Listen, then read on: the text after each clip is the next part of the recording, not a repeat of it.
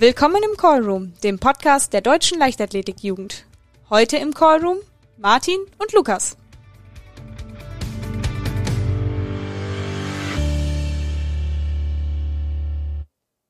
Hallo und willkommen zu einer weiteren Folge des Podcasts Callroom. Mit mir ist wieder der Martin hier. Hallo. Ja, und Martin, eigentlich ist das jetzt ja so eine Zeit, wo wir schön viele Wettkämpfe hätten, über die wir reden könnten. Die Jugend-DM wäre eigentlich vor, vor kurzem gewesen. Da hätten wir über viele Ergebnisse reden können. Sonst wären viele Meetings gewesen, über die wir hätten reden können. Nur jetzt im Corona-Zeitalter ist das leider alles ein bisschen anders. Da hatten wir jetzt nur die deutsche Meisterschaft. Zum Glück hatten wir immerhin die deutsche Meisterschaft. Genau. Und äh, ja, da wollen wir heute mal einen Blick drauf werfen. Ne? Ja, wir werden uns anschauen, wer so von den Jugendlichen, das heißt U20, da aktiv war und am Start war und auch vielleicht vordere Platzierungen erreichen konnte. Und genau. dann haben wir natürlich auch wieder ein kleines Interview für euch vorbereitet. Dieses Mal mit jedem, jemandem, der auch bei der DM war. Aber wir, wir verraten noch nicht in welcher Funktion. Genau. Das bleibt eine Überraschung erstmal. Zum Zeitpunkt, wo dieser Podcast jetzt erscheint, ist die deutsche Meisterschaft in der Halle jetzt schon zweieinhalb Wochen her. Ähm, wir können natürlich verraten, wir sind noch ein bisschen näher dran bei der Aufnahme jetzt. Deswegen habe ich äh, die Wettkämpfe auch noch relativ präsent. Ja, es ist kein Live-Podcast. Es ist kein Live-Podcast. ähm, ja, die haben ja dieses Jahr in Dortmund stattgefunden, ähm, unter einem sehr strengen Hygienekonzept. Ähm, und ich freue mich, dass es alles so gut funktioniert hat. Heutzutage ist man ja bei jeder größeren Veranstaltung ein bisschen nervös, ob es nicht doch irgendwie dann zu einem Hotspot von Erkrankungen auf einmal wird. Aber scheint das Hygienekonzept gut funktioniert zu haben. Ja, bis jetzt noch nichts anderes gehört, ja. Ja, ich hoffe, das, äh, das bleibt, bleibt so. auch so. Ja, ich habe tatsächlich auch relativ viel von der DM im Livestream verfolgt. Ähm, da gab es ja von leichtathletik.de auf YouTube ähm, ein sehr umfassendes Angebot, wo eigentlich die gesamten zwei Tage jeweils mit Vormittags- und Nachmittagssession abgebildet wurden. Das war äh, cool. Also ich äh, habe eigentlich alle Wettkämpfe verfolgt. Ja, ich habe die Zusammenfassung vor allem verfolgt, die dann, ich glaube im ZDF habe ich angeschaut. Ja, hast du zumindest auch alles, alles Wichtige gesehen. Alles Wichtige habe ich gesehen. Aber ich behaupte genau. natürlich, dass alles, was da lief, wichtig war. ich habe ja auch ein besonderes Interesse daran. Dadurch, dass wir äh, so viel ehrenamtlich im DLV aktiv sind, kennt man natürlich auch einige äh, auch gerade an der an offiziellen oder an der Seitenlinie, wo man, wo es immer sehr spannend ist, dann den Stream zu gucken, um dann zu, äh, zu schauen, wen man alles kennt äh, hinter der Bande und äh, zum Beispiel als Kampfrichter oder so. Ja, dann werfen jetzt einen Blick auf die Ergebnisliste von der DM, haben uns einige mal rausgesucht, die wir euch gerne ein bisschen näher vorstellen möchten und fangen dann an mit den 400 Metern der Männer. Da hat nämlich der Max Tank vom LC Rehling im Halbfinale erstmal eine persönliche Bestleistung aufgestellt mit 47,73. Ist damit das sogar Vierter geworden im Halbfinale, ne? Genau, hat dann auch entsprechend gereicht fürs Finale. Und äh, da konnte er dann immer den fünften Platz, konnte seine Leistung nicht ganz bestätigen, aber ist dann Fünfter geworden. Was, denke ich, eine ganz gute Leistung ist für einen Athleten aus dem Jahr 2002. Bei den 60 Metern Hürden der Männer gab es auch eine tolle Leistung im U20-Bereich. Da hatten wir nämlich auch aus dem Jahrgang 2002 den Gregory Minou am Start vom TV Angermund. Der hat sich im Halbfinale erstmal souverän qualifiziert mit einer 8,21. Und dann im Finale ist er tatsächlich Fünfter geworden mit einer Zeit von genau glatt 8,00. Und ähm, wenn man mal seine Leistungen in der Vergangenheit anschaut, dann ist ja allein diese Leistung schon ziemlich beeindruckend. Es wäre aber vielleicht sogar noch ein bisschen mehr drin gewesen, denn äh, nur ein paar Tage vorher beim PSD-Bank-Meeting in Dortmund ist er äh, über die 60 Meter Hürden sogar eine 7, 87 gelaufen. Das haben wir jetzt mal nachgeguckt. Wenn er die 787 dann einfach zwei Wochen später jetzt bei der Deutschen gelaufen wäre, wäre das ein Platz auf dem Podium gewesen wahrscheinlich. Also dritter Platz. Das äh, lässt auf jeden Fall hoffen für die Zukunft. Wenn man sich seine Bestleistungen noch mal ein bisschen später, äh, noch mal ein bisschen früher anschaut, dann äh, sieht man auch, dass er über die 60 Hürden aus dem letzten Jahr von der U20 DM tatsächlich sogar eine 783 stehen hat. Da haben wir jetzt aber ein bisschen über die Hürdenhöhe schon diskutiert und äh, ich glaube, wir haben jetzt nachgeschaut, dass sie nicht gleich sind in der U20 und äh, bei den Männern, richtig? Ich habe ja keine Ahnung von Hürden. Genau, das ist richtig. Also die Männerhürden sind ein bisschen höher. Ja, genau. Das heißt, wir sollten eigentlich die 787 vom PSD-Bank-Meeting von, vom 7.2. als richtige 60 Hürden PB ansehen. Ist auf jeden Fall sehr beeindruckend. Da sind wir gespannt, was wir von dem noch erwarten können. Ja, kommen wir jetzt von fast auf dem Podium zum Podium. Das hat nämlich der Simon Batz im Weitsprung der Männer geschafft. Mit 7,73 Metern hat er den zweiten Platz da geholt. Ja, und er war im Weitsprung auch tatsächlich nicht der einzige U20-Athlet. Er war ja auch, wie die anderen bis jetzt, Jahrgang 2002. Wir hatten aber sogar im Weitsprung jemanden aus der noch jüngeren Klasse, nämlich aus dem Jahrgang 2003, den Oliver Koletzko vom Wiesbadener LV. Und der ist sogar mit 7,48 Metern Fünfter geworden. Also wenn das mal kein Talent ist, weiß ich auch nicht.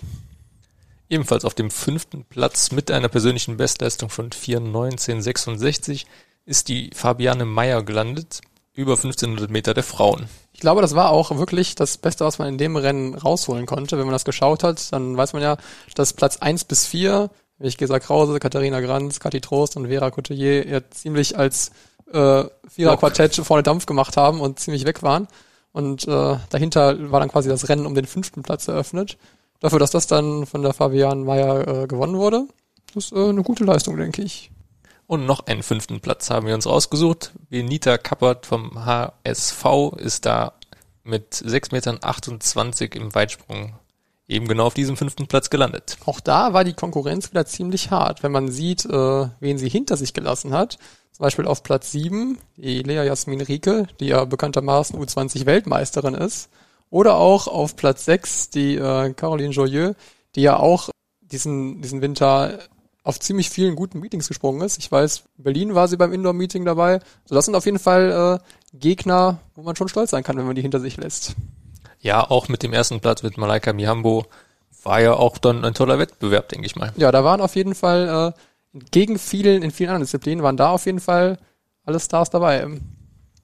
Das war natürlich jetzt nicht äh, alles, was U20-Athleten auf der DM geleistet hatten. Das würde auch, glaube ich, ein bisschen zu weit führen, wenn wir jetzt jedes einzelne Ergebnis aufführen würden.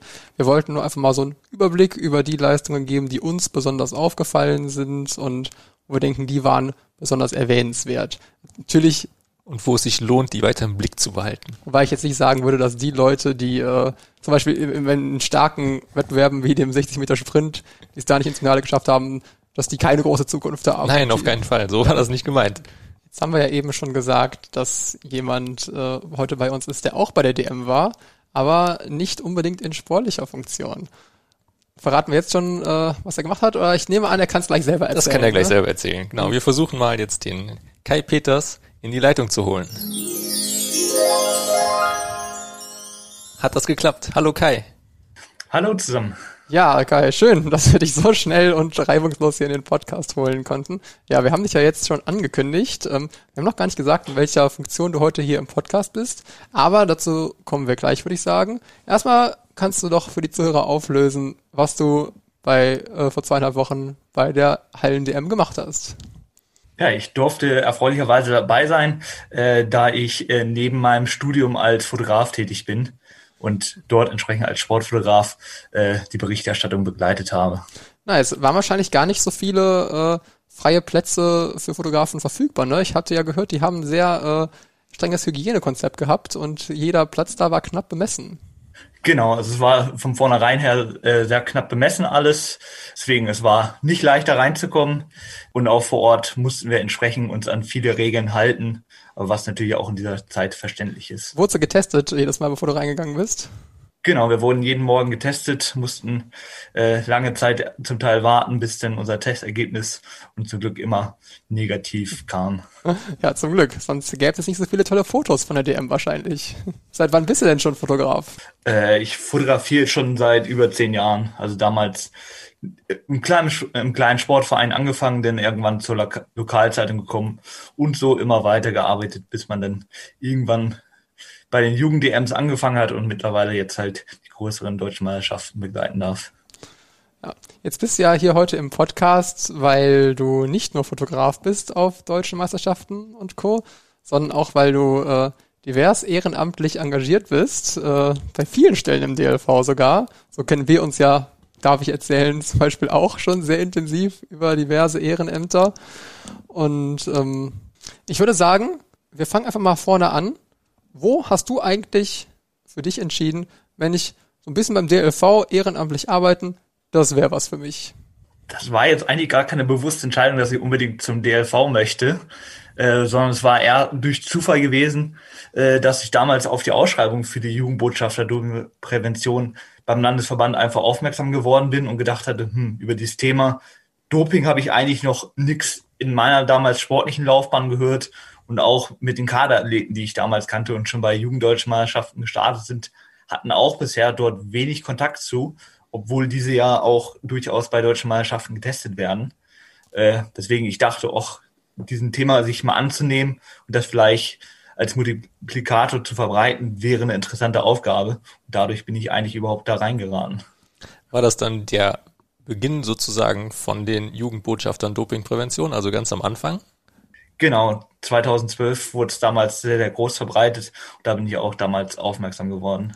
Ja, ich meine, das war das allererste Projekt so vom DLV, was gezielt auf junge Ehrenamtliche abgezielt hat. Ne? Ich glaube, vorher gab es gar nichts. Nee, also Jugendteam kam ja, auf jeden Fall später. Ja. Genau, ja, alles andere kam, glaube ich, auch später. Gar nichts würde ich aber ja nicht sagen. Also äh, zu der Zeit gab es ja halt sehr, sehr aktiv die Jugendsprecher, die mhm. viele Aufgaben damals ausgeführt hatten. Entsprechend die äh, Jugendsprecher aus den Landesverbänden mit den Bundesjugendsprechern zusammen. Also die waren damals sehr, sehr aktiv. Und dann kam als ja, erstes junges Engagementprojekt die Jugendbotschafter Prävention hinzu. Und deine Verbindung zur Leichtathletik, du wirst es ja nicht einfach so eines Tages zufällig in der Zeitung gelesen haben, dass da Jubos gesucht werden, sondern du warst ja auch äh, aktiver Sportler früher, ne?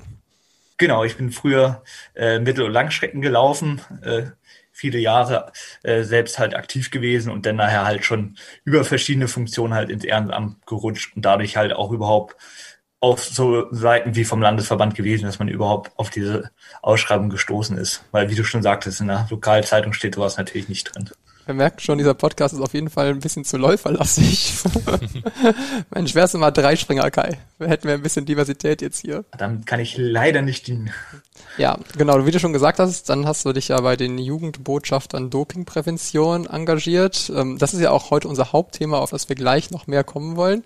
Ich wollte jetzt aber erst noch kurz abfragen, dass du ja nicht nur dein Engagement darauf beschränkt hast, sondern ja dann noch ganz viele weitere äh, quasi Ehrenämter im DLV angenommen hast. Äh, wie kam es denn dazu? Auch durch Zufall in die anderen Projekte, zum Beispiel das Jugendteam, durch Zufall mit reingerutscht. Ich selbst bin auch äh, in der Öffentlichkeitsarbeit tätig und mhm. ja, natürlich gibt es dann dadurch viele Anknüpfungspunkte einfach auch im Ehrenamt, äh, was sich dann einfach nutzen lässt. Gibt es denn noch außerhalb der Leichtathletik andere Sportarten, wo du dich ehrenamtlich engagiert hast oder engagiert bist? Äh, nein, also ich habe bisher immer alles quasi in der Leichtathletik gemacht. Aber dort halt von Übungsleiterassistenz über Jugendsprecher bis hin halt beim DLV die verschiedenen Projekte in der Öffentlichkeitsarbeit oder halt die Dopingprävention. Mittlerweile bin ich halt auch lange dabei, sodass man wirklich nach viele Leute kennenlernt durch die verschiedenen Schnittstellen, die man in den verschiedenen Projekten einfach na, sich ergeben. Was doch einfach na, herrlich ist, wenn man dann auf den Sportplatz kommt und einfach viele Leute dort kennt.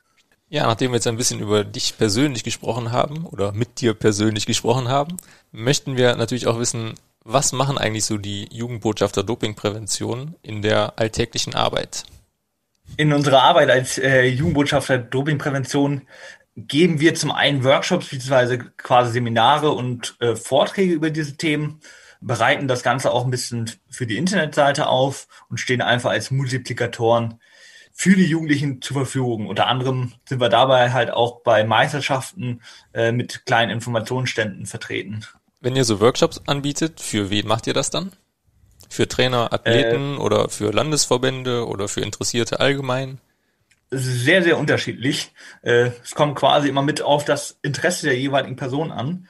Also vom DLV selbst werden wir halt entsprechend bei Kadermaßnahmen oder auch unter anderem dem äh, Fairplay Camp, dem Jugendlager eingesetzt. Das sind so die Projekte vom DLV her.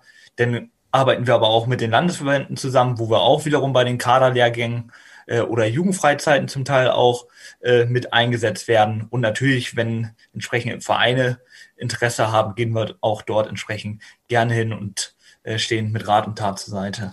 Das heißt, wenn ich als Verantwortlicher in meinem Verein zum Beispiel sagen würde, oh, für meine zum Beispiel U18 und U16 Trainingsgruppe fände ich es gut, wenn die mal ein bisschen was über Dopingprävention lernen würden, dann kann ich mich einfach bei euch melden und äh, wenn es dann passt, dann kommt jemand vorbei und würde ein Seminar halten. Genau so läuft es. Einfach dann eine kurze Nachricht an das äh, DLV Jugendbüro. Dort wird entsprechend dann quasi geschaut, wer ist, welcher Jugendbotschafter ist dort in der Nähe, wer hat zu den genannten Zeitpunkten entsprechend auch Zeit und dann wird entsprechend mit dem Verein koordiniert, wie kann das Ganze ablaufen. Jetzt gerade sind wir auch entsprechend dabei, dass unsere Vorträge oder Workshops entsprechend auch digital aufzustellen, sodass wir dort auch unser Portfolio entsprechend erweitern. Abgesehen von eurer durchgehenden Arbeit, die ihr ja äh, die ganze Zeit macht, habt ihr denn aktuell auch irgendwie besondere Projekte am Start, die quasi jetzt gerade ein Hot-Topic sind, die äh, jetzt quasi einmalig da sind und um die sich gekümmert wird? Genau, also einmalig ist es nicht, aber es wird gerade äh, ein europäisches Projekt initiiert, Iron Clean. Vielen dürfte es auch schon in der leichterledigen Begriff sein, da viele Athleten bereits das E-Learning-Tool absolviert haben. Bei europäischen internationalen Meisterschaften ist das auch mittlerweile Pflicht. Ja, das habe ich gerade am Wochenende auch wieder gesehen, dass äh, ja auch alle Athleten auf ihrer Startnummer diesen iRun Clean Slogan drauf hatten. Ne? Genau, und jetzt soll das Ganze noch als Jugendprojekt noch ein bisschen weitergetragen werden, sodass also Jugendliche bzw. junge Erwachsene als Multiplikatoren in den verschiedenen Mitgliedsländern in Europa eingesetzt werden. Okay, Unter und, anderem äh, halt ja. ist der DLV auch entsprechend dabei. Okay, das heißt, da machen das alle Jubos oder gibt es da bestimmte Jubos, die dann auch sagen, okay, sie möchten das jetzt auch europäisch quasi mit ausarbeiten? Äh, wir haben dieses Projekt extra nochmal wieder neu ausgeschrieben, um nochmal wieder weitere Jugendbotschafter zu erreichen. Natürlich werden auch aus den bestehenden Jugendbotschaftern einige dabei sein. Und wie kann ich mir dann eure Arbeit so wirklich äh, Tag für Tag vorstellen? Also ihr macht manchmal Seminare, das habe ich verstanden. Und wie koordiniert ihr euch innerhalb des Teams? Also ihr müsst ja euch sicherlich immer gegenseitig auf den neuesten Stand bringen, was jetzt Seminarinhalte sind und so. Genau, also wir haben mindestens ein Treffen im Jahr, wo wir entsprechend auch äh, Experten von der NADA, der Nationalen Anti-Doping-Agentur, dazu bekommen, die uns mit den entsprechend neuesten Informationen aus den äh, Bereich Dopingprävention versorgen, weil wir sind natürlich alle selbst keine Experten in diesem Bereich. Wir haben keine medizinische Ausbildung oder sowas, sondern wir geben die Informationen, die wir selbst erhalten, quasi weiter. Genau, dort werden wir auch entsprechend ein bisschen geschult quasi im Thema Präsentieren. Das macht einen Großteil unserer Arbeit dann schon mal aus und das überarbeiten wir dann entsprechend regelmäßig unsere Inhalte, um dort entsprechend auf dem Laufenden zu sein. Ja, du hast ja eben schon gesagt, dass es jetzt auch da in der Corona-Zeit vermutlich persönliche Seminare mit Präsenztreffen schwierig sind, dass das auch für den digitalen Raum jetzt äh, erstellt werden soll. Was ist da geplant? Genau, normalerweise sitzen halt gern mal so 20 oder halt auch bei den größeren DLV-Maßnahmen 80 Leute vor uns, was natürlich aktuell unvorstellbar ist. Äh, dementsprechend soll jetzt äh, mit Hilfe von einer Plattform, zum Beispiel Zoom, entsprechend dann äh, die Inhalte online transportiert werden, sodass wir gleichzeitig online sind und dann auch vielleicht über weitere Plattformen, wo dran äh, jeder selbst teilnehmen kann, entsprechend auch an den Inhalten arbeiten können. Gleichzeitig äh, strukturieren wir auch ein bisschen um wir haben lange Zeit immer sehr viele Fakten äh, herübergebracht, also quasi, wie läuft die Dopingprävention, was ist überhaupt verboten und ähnliches und werden jetzt auch verstärkt das Thema Werte mit aufnehmen. Was genau kann ich mir denn darunter vorstellen, wenn du sagst, dass ihr euch neben dem strikten Anti-Doping auch irgendwie auf Werte ausrichten wollt oder euch um Werte bei den Athleten kümmern wollt? Genau, wir wollen halt nicht nur vermitteln, quasi, wie läuft so eine Dopingkontrolle ab, oder was ist auch Doping, sondern wir möchten auch vermitteln, was ein fairer Sport ist, um dort ein Bewusstsein einfach für die Athleten zu schaffen, wie möchten sie selbst an die Startlinie gehen, beziehungsweise wie möchten sie auch ihren Gegner entsprechend sehen. Mhm. Ist das äh, wahrscheinlich auch irgendwie dann Teil dieser iRun Clean Kampagne? Weil ich hatte am Wochenende bei der äh, EM gehört, dass die Athleten da vorher so ein E-Learning-Tool absolvieren mussten, wo es um Fragen ging zu Doping, aber eben auch zu Werten. Ich hatte da ein Interview mit dem deutschen Läufer Marcel Fair gehört, der meinte, äh, da gab es wirklich so Fragen zu, wie fühlt man sich, wenn man ins Ziel kommt, gewinnt, aber weiß, man hat gedopt. Ja, genau aus dem Grund übernehmen wir das jetzt auch. Ähm, wir möchten einfach ein Bewusstsein bei den Sportlern schaffen für einen fairen Sport, damit einfach man sich selbst auch über den Sieg freuen kann, der entsprechend mit aus eigener Kraft erkämpft wurde. Ja, verständlich. Ich nehme auch an, da kommt dann sowas vor, auch völlig zu Recht. Das stell dir vor, man dopt, man gewinnt dann ein Rennen und dann hat man wirklich quasi ein schlechtes Gewissen, was ja einen das Leben lang auch begleiten wird und worüber man niemals mit jemandem sprechen kann. Also das wäre es mir auf jeden Fall nicht wert. Genau, damit sprichst du zum Beispiel ja auch ein der Konsequenzen aus dem Doping an, ist natürlich die sozialen Folgen, aber auch natürlich die finanziellen Folgen und ähnliches, was halt all, all das dazu gehört. Ja, finde ich gut, dass das äh, ein Teil des Anti-Doping-Kampfes wird.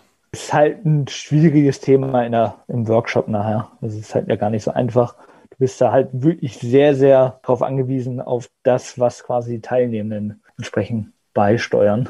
Ja, aber die sollten ja auch ein Interesse daran haben, an einem sauberen und fairen Sport mitzuwirken. Ja, nee, deswegen, aber also an sich, diesen Gedanken gab es auch früher schon mal. Die DSJ zum Beispiel, die haben ja die Junior-Botschafter Dopingprävention. Mhm.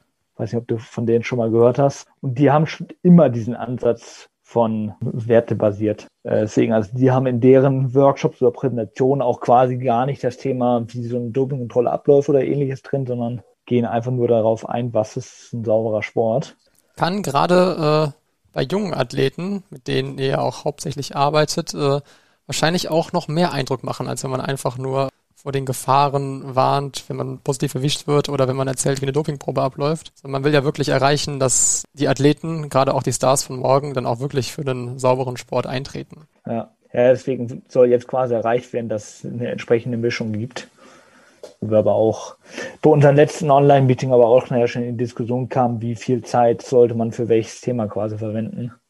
Seid ihr denn ausschließlich in der Prävention tätig oder dürft ihr selber auch zum Beispiel Dopingproben durchführen?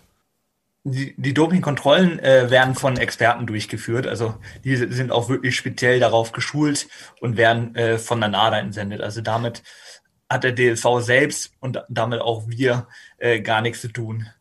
Ähm, du hast ja sicherlich dann auch schon in deiner Arbeit als Jugendbotschafter Dopingprävention dementsprechend Seminare durchgeführt. Ist es eigentlich schwierig, äh, wenn, du sagst, wirklich für bis zu 80 Leute hält man eine Präsentation? Also ich stelle mir das schwierig vor. War das für dich eine Überwindung, so eine Tätigkeit auch anzugehen?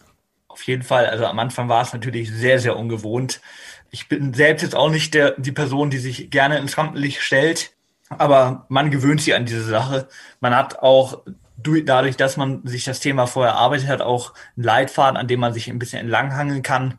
Und natürlich mit den Jahren bildet es äh, eine gewisse Routine, dass man vor so vielen Leuten spricht. Ja, weil ich habe mir schon vorstellen können, dass das bestimmt am Anfang eine Überwindung ist, wenn ich da an mein Studium zurückdenke, wenn man da eine Präsentation vor irgendwie im ganzen Kurs halten musste, da ging es zumindest mir so, da konnte man noch so gut über das Thema Bescheid wissen, war schon dann irgendwie eine stressige Situation. Ja, es ist aber auch zum Glück äh, mit der Zeit immer gewachsen, die Personenanzahl. Also zu Beginn war es ein kleiner Bundeskaderlehrgang mit, glaube zwölf Athleten und dann ist es halt mit der Zeit immer größer geworden, die Runden. Jetzt hast du ja eben schon über Seminare erzählt oder über Workshops. Jetzt wissen wir natürlich auch, dass ihr ja immer am Jugendstand bei zum Beispiel deutschen Meisterschaften vertreten seid. Was macht ihr denn da genau? Genau, da haben wir vor allen Dingen unser Medikamentenquiz, was immer sehr, sehr gut angenommen wird dabei. Also wir möchten einfach die Personen, äh, die bei so einer Meisterschaft sind, für dieses Thema sensibilisieren, da ja zum einen auch bei den Meisterschaften entsprechend Kontrollen durchgeführt werden, aber wir möchten natürlich auch für einen sauberen Sport werben, sodass denn die Athleten oder auch Trainer, Betreuer äh, an diesem Quiz teilnehmen können, dort entsprechend die Medikamente nach erlaubt, im Wettkampf verboten oder generell verboten entsprechend einsortieren können und wir so mit denen ins Gespräch kommen. Jetzt haben wir ja gerade schon gehört, dass es einige Medikamente gibt, die auch unter das Dopingverbot fallen, es aber auch natürlich andere Medikamente gibt, die erlaubt sind. Und ich weiß, es gibt auch noch Medikamente, die sind in so einer gewissen Grauzone. Gibt es da irgendwelche Beispiele für? Wenn du mir jetzt sagen würdest, Lukas, das ist ein Medikament, das würde ich dir empfehlen, nimm das mal nicht, sonst dopst du unerlaubterweise. Was wäre das zum Beispiel? Also jetzt explizite Beratung kann ich dir jetzt äh, nicht geben, welches Medikament erlaubt ist oder nicht. Meinst du, du bist äh, jetzt rechtlich verantwortlich dafür? Das zum einen. Und ich kann mir auch die ganzen Medikamente nicht merken, beziehungsweise es wird auch nicht in Medikamenten auf angegeben, sondern nach Wirkstoffen. Mhm. Äh, dort, diese Liste wird jedes Jahr herausgegeben und ist entsprechend ähnlich lang. Also äh, bei unserem Medikamentenquiz hat bisher eine Person meines Wissens äh, alles richtig gehabt und das war eine Sportmedizinerin. Dementsprechend kann ich gar nicht alles wissen. Okay, also ich, natürlich gibt's ultra viele Medikamente auf dem Markt, schon klar, dass man die nicht alle auswendig kennt. Wo finde ich denn jetzt die Liste, wenn ich mich informieren will, ob jetzt mein Hustensaft draufsteht oder nicht? Das machst du am besten äh, bei der NADA die haben zum einen auf der Webseite, aber auch äh, eine App extra entwickelt, wo man einfach das Medikament eingeben kann und dann bekommt man genau diese Kategorien, die du eben genannt hast, entsprechend angegeben, ob man dieses Medikament nehmen darf oder nicht. Es gibt ja dann noch, äh, wie gesagt, eine Grauzone, ne? Das ist ja nicht nur unterteilt in darf man nehmen und darf man nicht nehmen, sondern es gibt ja auch noch die Kategorie darf man zwar nehmen, aber nicht kurz vorm Wettkampf, ne? Genau. Was ist der Grund, dass das irgendwie so extra drin, eine extra Kategorie ist? Das geht entsprechend darauf zurück, dass diese Medikamente oder Substanzen entsprechend kurzfristig leistungssteigernd sind. Die sind dann entsprechend nur für die kurze Zeit entsprechend verboten. Muss allerdings halt immer bedenken, äh, dass auch manche Sachen ja entsprechend länger nachweisbar sind. Und dann ist natürlich die Schwierigkeit, wenn ich natürlich gewisse Grenzwerte überschreite, obwohl ich es vielleicht eine Woche vorher im Training genommen habe, ist halt immer schwierig, weil jeder Körper verarbeitet Substanzen entsprechend unterschiedlich. Ich weiß, du hast gesagt, du gibst keine Beratung zu einzelnen Medikamenten, aber ich habe mal das Gerücht gehört, dass man vom Wettkampf keinen Vic Medi-Night nehmen darf. Stimmt das? Das kann gut sein, aber am besten entsprechend äh, einmal in der Medikamentendatenbank abfragen. Ja, ich hatte da mal als äh, das Gerücht gehört, dass Vic Medi-Night zwar nicht leistungssteigernd ist, dass da aber irgendein Stoff drin ist, der genutzt wird, um richtige Dopingmittel in deinem Körper zu vertuschen, dass man ihn deswegen nicht vom Wettkampf nehmen darf. Aber ich werde auf jeden Fall da mal in der entsprechenden Liste nachschauen. Ist ja auch äh, nicht uninteressant. Genau, wenn man entsprechend nachschaut, ist es immer am sichersten, weil es gibt auch äh, kleine Zusätze, also Aspirin ist ein gutes Beispiel, wo die eine Sorte erlaubt ist, aber gewisse Zusätze beim anderen äh, Medikamenten äh, entsprechend schnell wieder verboten ist. Was sind eigentlich, nur mal jetzt hypothetisch gesprochen, stell dir vor, ich würde positiv getestet werden. Was würde mich dann eigentlich erwarten? Ist es so schlimm?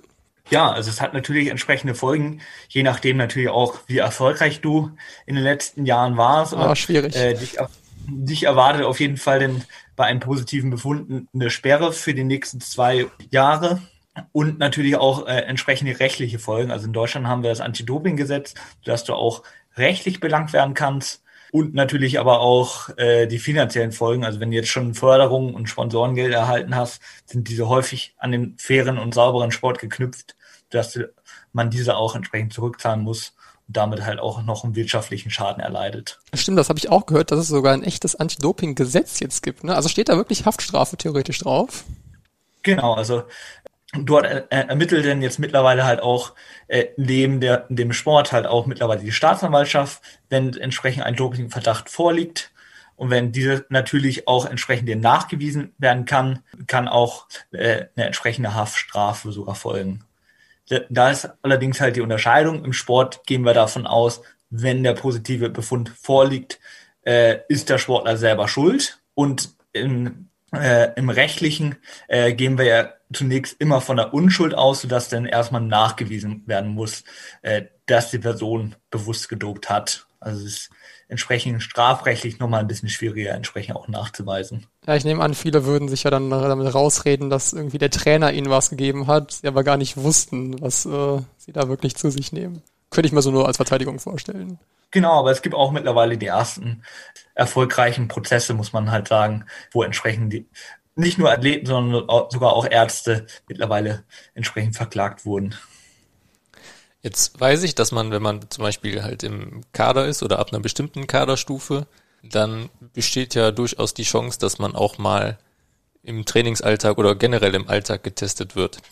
Dann gibt's aber ja auch ganz normale Wettkampfkontrollen, könnten die theoretisch jeden treffen? Also ich sag mal einfach ein normales Sportfest von irgendeinem Verein, der zwar angemeldet ist, aber könnte da theoretisch einfach jemand vorbeikommen und sagen, hier, heute ist mal Dopingkontrolle und du bist dran? Wie jetzt bei jedem einzelnen Sportfest die äh, Regeln aussehen, kann ich jetzt gar nicht genau sagen. Also ich weiß auf jeden Fall in der Leichtathletik ist in der Ausschreibung ab den Landesmeisterschaften ist es möglich, Und natürlich, umso erfolgreicher entsprechend ein Sportfest ist, umso höherklassig entsprechend die Athleten sind, kann dann natürlich auch mal sein, dass die NADA entsprechend dann auftaucht. Ah, ich finde Landesmeisterschaften schon recht niedrigschwellig, ne? Also da gab es auch welche aus unserem Verein, die mal da ins Visier geraten könnten. Genau, es wird sich natürlich eher auf die größeren Meisterschaften konzentriert, aber es kann halt entsprechend auch möglich sein. Und äh, dann, die natürlich kommen, wissen natürlich immer im Vorwege nur wenige, äh, sonst würde es ja herumsprechen und könnte dann entsprechende Personen gewarnt werden. Wie wird das denn dann ablaufen? Das heißt, dann kommt zum Beispiel bei einer Landesmeisterschaft, steht dann die NADA auf der Matte und sucht sich einfach jemanden aus, vielleicht. Oder auch nicht, sondern wird bestimmt oder ausgelost, das weiß ich ja gar nicht. Vielleicht kannst du das mal ein bisschen erzählen. Und was passiert denn dann? Genau, also wie es zu der Kontrolle kommt, dazu gibt es verschiedenste unterschiedliche Wege. Es kann natürlich personenbezogen sein. Es geht aber bei so Meisterschaften, also vor allen Dingen deutschen Meisterschaften, geht es eher in der Regel nach Platzierung oder ähnlichem, wo dann quasi nachgeschaut wird. Bei so einem Sprint zum Beispiel, wenn dann ausgeguckt wird, okay, wir nehmen den zweiten aus dem 100-Meter-Lauf, ist im Vorweg entsprechend nicht klar, wer wird an diesem Tag getestet, sondern der Kontrolleur würde dann beim Finale entsprechend an der Ziellinie stehen den Athleten, nachdem er das Ziel erreicht hat und entsprechend die Platzierung verkündet wurde, äh, wird Kontrolleur entsprechend die Person ansprechen, informieren, dass diese Kontrolle stattfindet und ab dem Moment bis zur durchgeführten Kontrolle auch äh, begleiten. Also natürlich darf der die Athletin auch noch weiter den Tagesablauf gewohnt ausführen, also irgendwie auslaufen, mit Trainern sprechen, zu Siegerehrung gehen, alles weitere ausführen bei der meist durchgeführten Urinkontrolle wird dann entsprechend darauf geachtet werden, dass die Person entsprechend viel trinkt, sodass dann natürlich auch die Person irgendwann mal auf Toilette muss und dann die Kontrolle entsprechend durchgeführt werden kann. Ja, das Ganze wird natürlich immer von einer gleichgeschlechtlichen Person durchgeführt. Also dann von wirklich ab dem quasi Zieleinlauf, wo klar ist, wer kontrolliert wird, bis zum Abgabe, bis zur Abgabe der Urinprobe wird dann der Sportler nicht mehr allein gelassen vom Kontrolleur, Sonst gäbe es ja wahrscheinlich äh, Möglichkeit zur Manipulation. Ne? Genau, das soll genau ausgeschlossen werden. Äh, also es muss halt nicht immer der Kontrolleur sein, der selber dabei ist, sondern es gibt auch den sogenannten Chaperone, der quasi diese Abholaufgabe übernimmt. Das haben auch viele von uns Jugendbotschaften auch schon mal mitgemacht. Und es kann dann halt auch mal sein, dass sich solch eine Aufgabe dann über mehrere Stunden bei ein, einer Person zieht. Wenn die Person natürlich gerade vor dem Wettkampf vielleicht noch auf der Toilette war, dann muss sie natürlich erstmal längere Zeit nicht. Solange wird dann die Person begleitet und quasi weitestgehend im Auge behalten. Ich kann mir vorstellen, Aber dass da auch, halt dass da auch zum Teil unangenehme Situationen entstehen. Gerade wenn ich jetzt an so eine Mittelstrecke denke, wenn Leute da ins Ziel kommen, sind die ja auch nicht immer in der besten Verfassung, ne? Man nimmt ja natürlich äh, einen Sicherheitsabstand ein. Also auch beim Auslaufen wird man jetzt nicht mit der Person mitjoggen, sondern wird quasi äh, in der Rasenfläche sich ausgucken oder die Aufwärm Aus Aufwärmfläche und wird sagen, hier in dem Bereich kannst du dich gern bewegen, man hat die Person weiter im Blick, aber man steht jetzt nicht immer direkt bei der Person. Ist natürlich auch zum Beispiel ja bei der Siegerehrung gar nicht möglich, sondern da wird man sich auch entsprechend ein bisschen zurückziehen und die Person will ganz normal die Siegerehrung durchführen. Das die meisten Personen von außen es hoffentlich ja gar nicht mitbekommen, dass durch eine Kontrolle durchgeführt wird. Ist denn der zu prüfende oder die Person, die die Urinprobe abgeben muss, muss sie dann alleine im Prinzip die ganze Kontrolle über sich erdulden lassen oder darf die jemand mitnehmen? Oder was ist denn mit, mit äh, Minderjährigen zum Beispiel? Also bei Jugendmeisterschaften könnte es ja durchaus sein, dass dann noch U18-Athleten auch getestet werden. Genau, bei Minderjährigen äh, muss entsprechende äh, Vertrauensperson dabei sein. Häufig sind das entsprechend die Trainer, Betreuer oder halt auch Eltern bei Erwachsenen kann entsprechend so eine Vertrauensperson dabei sein. Macht halt einfach Sinn, auch das Recht wahrzunehmen. Hat einfach nochmal eine Person mehr, die über die ganze Sache rüberschaut und entsprechend einen auch ein bisschen unterstützen kann bei der ganzen Sache. Wenn ich als Sportler jetzt ganz sicher gehen will, dass mit meiner Probe auch kein Schabernack getrieben wird äh, und da auch alles äh, korrekt abläuft mit dem, was ich dann da als Probe abgegeben habe, kann ich da irgendwie noch irgendwie darauf achten, dass äh, der Kontrolleur auch nur ja meine Probe richtig beschriftet und dann irgendwie richtig versiegelt und so? Genau, das gehört sogar äh, zu den Pflichten eines Athleten, entsprechend bei der Kontrolle aufmerksam zu sein. Das Protokoll, was währenddessen geführt wird, muss auch entsprechend von, vom Kontrolleur und auch den Athleten am Ende unterschrieben werden. Es werden entsprechend alle Nummern, die auf den entsprechenden Utensilien, die während der Kontrolle genutzt werden, müssen dort notiert werden. und am Ende wird entsprechend alles versiegelt, sodass dort an sich keine Person mehr drauf zugreifen kann. Erst wieder im Labor, wo es entsprechend nötig wird. So, ich als Sportler habe ja jetzt, äh, wie die meisten anderen hoffentlich auch, nicht vor, aktiv zu dopen. Trotzdem muss man ja auch ein bisschen darüber nachdenken, dass man jetzt auch nicht irgendwie aus Versehen was Verbotenes nimmt. Und ein großes Thema dabei sind ja mittlerweile Nahrungsergänzungsmittel. Also überall wird ja aktuell beworben, dass man hier noch extra Protein, da noch extra Eiweiß und da noch irgendein Pulver nehmen soll, was dann einem bei der Regeneration hilft. Ist das immer so sicher oder erlaubt, so Nahrungsergänzungsmittel zu nehmen? Also grundsätzlich, wenn Nahrungsergänzungsmittel äh, sauber ist, ist es natürlich erlaubt. Äh, erstmal wird dem Athleten jetzt bei sowas nicht vorgeschrieben, wie sie sich ernähren. Wir als DLV plädieren natürlich für eine gesunde und ausgewogene Ernährung die entsprechend keine äh, Nahrungsergänzungsmittel benötigt. Dafür gibt es auch genügend Beispiele im, äh, bei unseren Top-Athleten, die bewusst darauf verzichten, weil es ein entsprechendes Risiko darstellt. Es gibt natürlich zum Beispiel die Kölner Liste, wo entsprechend für unsere Top-Athleten äh, Nahrungsergänzungsmittel getestet werden und quasi etwas unbedenklicher sind. Es gibt aber halt nie eine Sicherheit, dass ein Nahrungsergänzungsmittel nicht verunreinigt ist mit anderen Substanzen. Und natürlich, wenn entsprechend ein Nahrungsergänzungsmittel billig zu erwerben ist und tolle Leistung verspricht, irgendwo muss es am Ende halt nachher herkommen.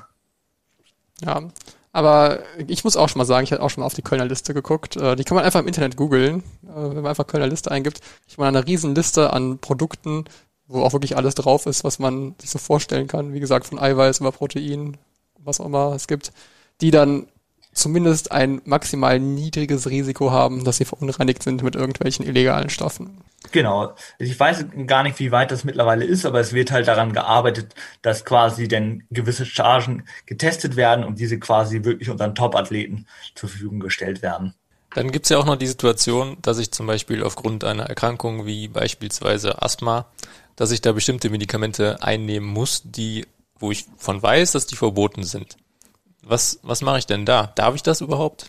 Natürlich, also äh, du hast schon ein wunderbares Beispiel mit Asthma genannt oder auch natürlich Diabetiker, die können ja gar nicht ohne ihre äh, Medikamente leben. Bei entsprechend niedrigen äh, klassigen Sportlern, dort reicht entsprechend die ärztliche Bestätigung aus.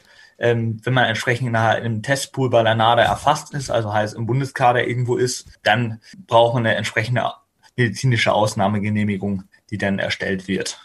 Und die muss ich dann auch mitführen zur, beim Wettkampf oder auch beim Training, oder? Genau, also natürlich im Optimalfall hat, äh, hat man solche Sachen immer dabei.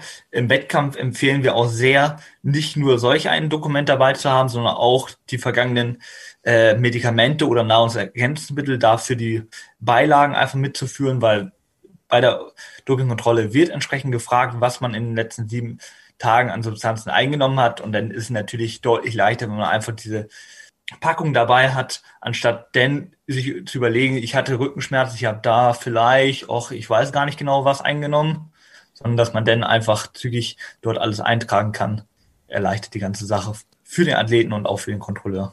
Habt ihr denn da im Prinzip eine Checkliste oder einen Vordruck für jugendliche Athleten, die dann zum ersten Mal halt auf einer höherwertigen Meisterschaft starten, dass sie sich so entsprechend vorbereiten können? Gibt's da sowas? Also neben dem Hinweis halt, solche eine Medikamentenliste zu führen und einfach sich im Vorwege Gedanken zu machen, wen man als äh, Vertrauensperson zu, zu einer Kontrolle mitgibt. Viel mehr gibt es auch quasi gar nicht zu beachten. Okay. Weißt du zufällig, wenn ich jetzt wirklich Asthma habe und da Sprays zum Beispiel nehme, die verboten sind, äh, wie ich dann so eine Ausnahmegenehmigung erlangen kann? Also ich kann mir wahrscheinlich nicht selber eine schreiben, ne? Nein, das läuft entsprechend auch, dass der eigene Arzt entsprechendes Attest ausstellt. Dieses reicht man wiederum bei der NADA ein. Dort gibt es entsprechende medizinische Abteilung, die prüft dieses Attest, ob das wirklich, dieses Medikament wirklich unbedingt notwendig ist oder ob es quasi auch eine erlaubte Substanz gibt. Und dann wird entsprechend danach entschieden, quasi, was ist notwendig oder was ist nicht. Das heißt, sollte man sich dann auch früh genug im Vorfeld drum kümmern, weil das klingt nicht so, als wenn das in einem Tag erledigt werden könnte. Nein, man sollte daran natürlich jetzt nicht gerade eine Woche vor der deutschen Meisterschaft dran denken, sondern frühzeitig entsprechend wenn man ja eine dauerhafte Erkrankung hat, dann wird man das ja entsprechend durchführen, sobald man entsprechend in den Testpool gelangt. Ja, dann hoffe ich, dass jetzt damit unsere Zuhörer äh, ein bisschen was gelernt haben über Doping und natürlich viel besser über Anti-Doping und wie man äh, es vermeidet, doch aus Versehen positiv getestet zu werden. Und dann würde ich mich schon mal ganz herzlich bedanken bei dir, Kai, für deine Zeit und deine Mühe, uns das so schön zu erklären. Ja, sehr gerne. Und dann würde ich sagen, wünsche dir noch einen schönen Tag und wir hören uns bald wieder. Tschüss. Tschüss. Ja, danke an den Kai auf jeden Fall. Ich kann mir vorstellen, dass es jetzt äh, einige Zuhörer gibt, die sich fragen, wohin sie sich wenden können, wenn sie A, entweder ein Seminar mal selber für ihren Verein oder ihre Trainingsgruppe organisieren möchten und sich das anhören möchten, oder B, die vielleicht sogar Interesse haben, selber sich zu engagieren und zum Beispiel in einem Projekt wie den Bo Jugendbotschaftern Dopingprävention mitzuwirken. Wo kann man sich denn da jetzt am besten hinwenden? Ja, am besten wendet man sich an die hauptamtliche Geschäftsstelle des DLV und da im Prinzip an die Abteilung Jugend. Das Wo finde ich die Ganze, genau, das Ganze findet man auf leichtathletik.de und dann unter dem Unterpunkt Jugend. Grundsätzlich glaube ich auch, ist es so, dass alle Projekte ja zumindest so weit untereinander vernetzt sind, dass man selbst wenn man an der falschen Stelle rauskommt, dass einem da geholfen werden könnte. Das heißt, wenn man einfach zum Beispiel ganz niederschwellig eine Nachricht auf Instagram schreiben würde an dlv-jugend, an den Account, da bin ich sicher, dass keiner weiß und dass äh, auch da die Leute euch helfen könnten, beziehungsweise zumindest dann an den richtigen Ansprechpartner verweisen könnten. Da gehe ich auch von aus. Dann hoffen wir, ihr hattet ein bisschen Spaß beim Zuhören. Ihr habt hoffentlich einiges gelernt beim Zuhören. Ich zumindest wusste noch nicht alles, was der Kaiser erzählt hat. Ich auch nicht, obwohl wir uns ja doch ab und zu schon mal auf den Ständen der Jubos rumgetrieben haben. Genau, gerade so jemand wie Kai, der ja dann in mehreren Projekten, unter anderem ja auch im Jugendteam aktiv war, der äh, ist ja dann schon so ein Crossover, dass man schon einiges von deren Themen mitbekommt. Dennoch immer wieder spannend, so ein Gespräch zu führen. Ja, dann äh, danken wir euch wie immer fürs Zuhören und äh, wünschen euch einen schönen, schönen Trainingsmonat. Und verabschieden uns dann bis zum nächsten Call Room. Ja, bis dann. Tschüss.